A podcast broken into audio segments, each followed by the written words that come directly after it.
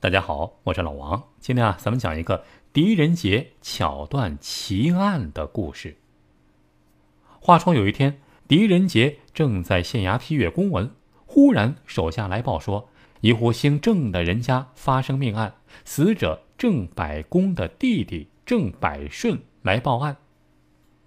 狄仁杰不敢怠慢，赶紧带领手下来到了郑家。到了之后，死者郑百公的儿子郑云扑通一声跪倒在地，求狄仁杰为父伸冤。狄仁杰来到了后院书房，这是案发现场。只见死者郑百公的尸体还没有被搬动，伏在桌案之上，头上钉着一根竹签，这竹签呢已经插进了太阳穴大半，一副极痛苦的样子。狄仁杰轻轻地把竹签子拔下。只见竹签上还有一道血槽，然后狄仁杰命仵作把尸首抬下去检验。书房之内门窗紧闭，看不出有任何人进入的痕迹。墙上挂的是山水画啊，这画啊有好几幅，竟然已经是失传多年的珍品，上面落着一层浮尘。狄仁杰用手帕擦了一下上面的灰尘，然后隔着手帕。撩起来细看，这画后面的墙壁，他推了推，也是实的。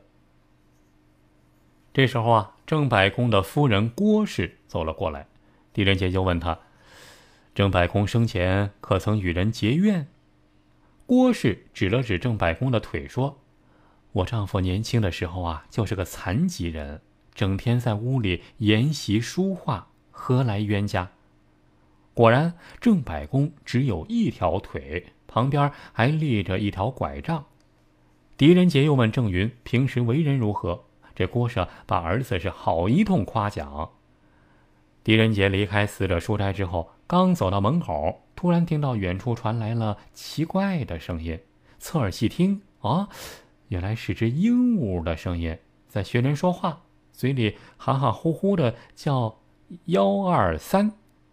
这时候啊，郑云上来说话了：“小人因为平时碍于家人赌博，掷骰子的时候总是说‘幺二三’，所以我经常把这几个字挂在嘴边。没想到被这鹦鹉学会了。”第二天一早，狄仁杰又拿出了那个杀死郑百公的凶器——带血槽的竹签儿。忽然，狄仁杰眼前一亮，带上衙役直奔郑家。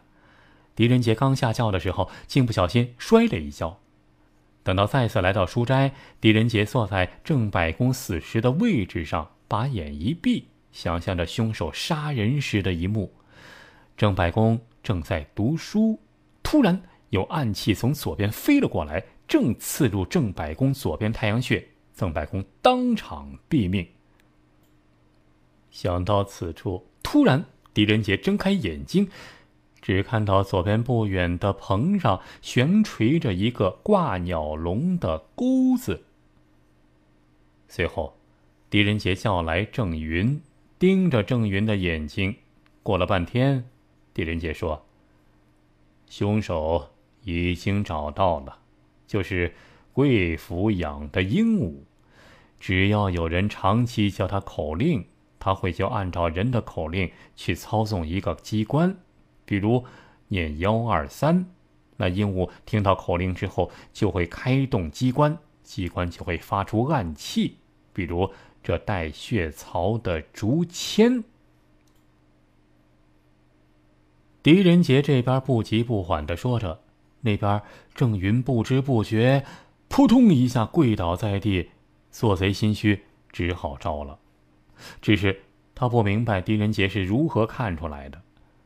狄仁杰说：“啊，那杀人的竹签本是暗器，必须有人操纵才能发出。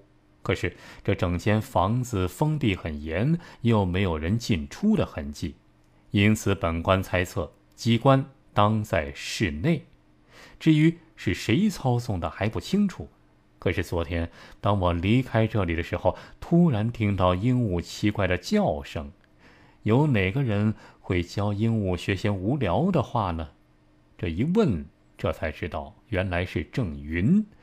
我还没说，他就说是他好赌，总是说幺二三啊，自己无意中说出，才被鹦鹉学会的。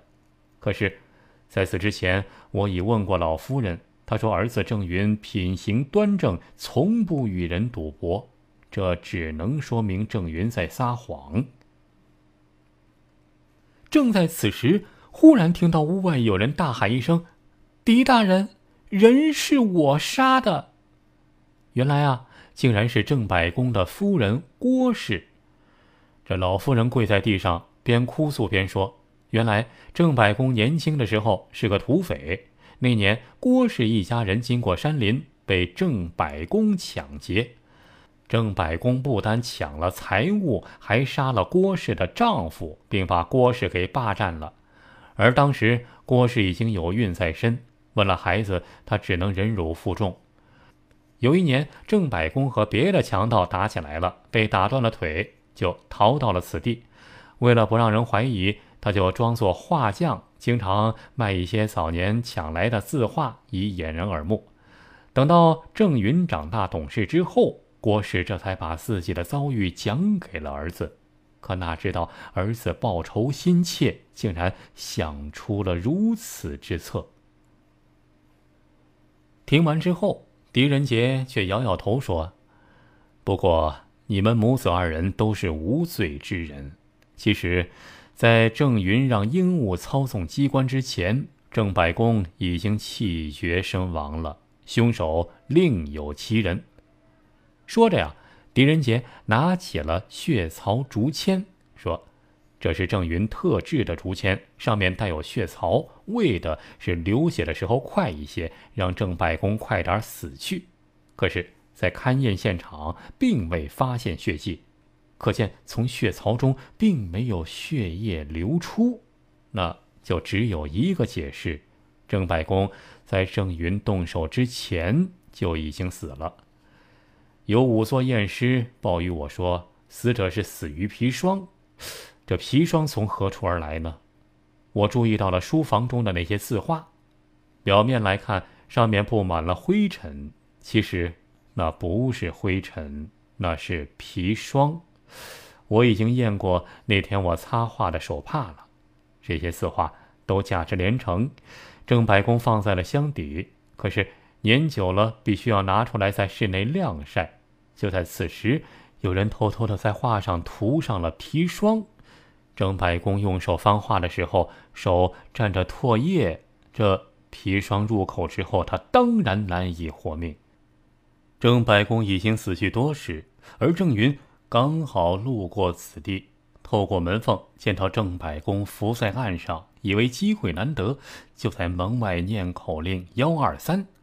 那鹦鹉听到口令，猛凿水槽中的福字，触动了机关。这才给死去的郑百公补了一刀。说到此处，狄仁杰转过身来，转向当初的报案者郑百顺，也是死者的弟弟郑百顺。郑百顺，你可知罪？旁边的郑百顺吓得浑身发抖，但很快就恢复了平静。狄大人，那可是我亲哥哥，我怎么会杀他？狄仁杰爽朗一笑说。昨日我走出郑百公书斋之时，忽然听到鹦鹉叫声，但是只有最后一句的“幺二三”是鹦鹉说的，前面那几句是你说的吧？如果本官连人声鸟声都分辨不清，那才真是老糊涂了。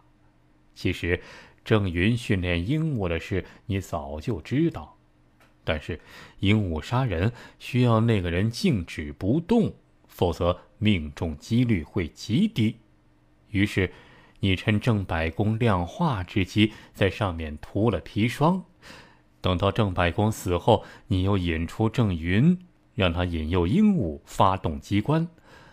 等到本官来查案之际，你栽赃郑云心切，故而在暗地里引诱鹦鹉说话，想让郑云快些暴露。是不是？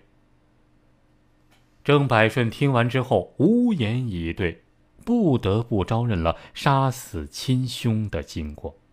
原来郑百顺早就看上了兄长的财产，就想出了这一石二鸟之计，既杀了郑百公，然后再栽赃给郑云。如此一来，郑家的财产就都是他的了。可是法网恢恢，疏而不漏，郑百顺终于被带上了枷锁。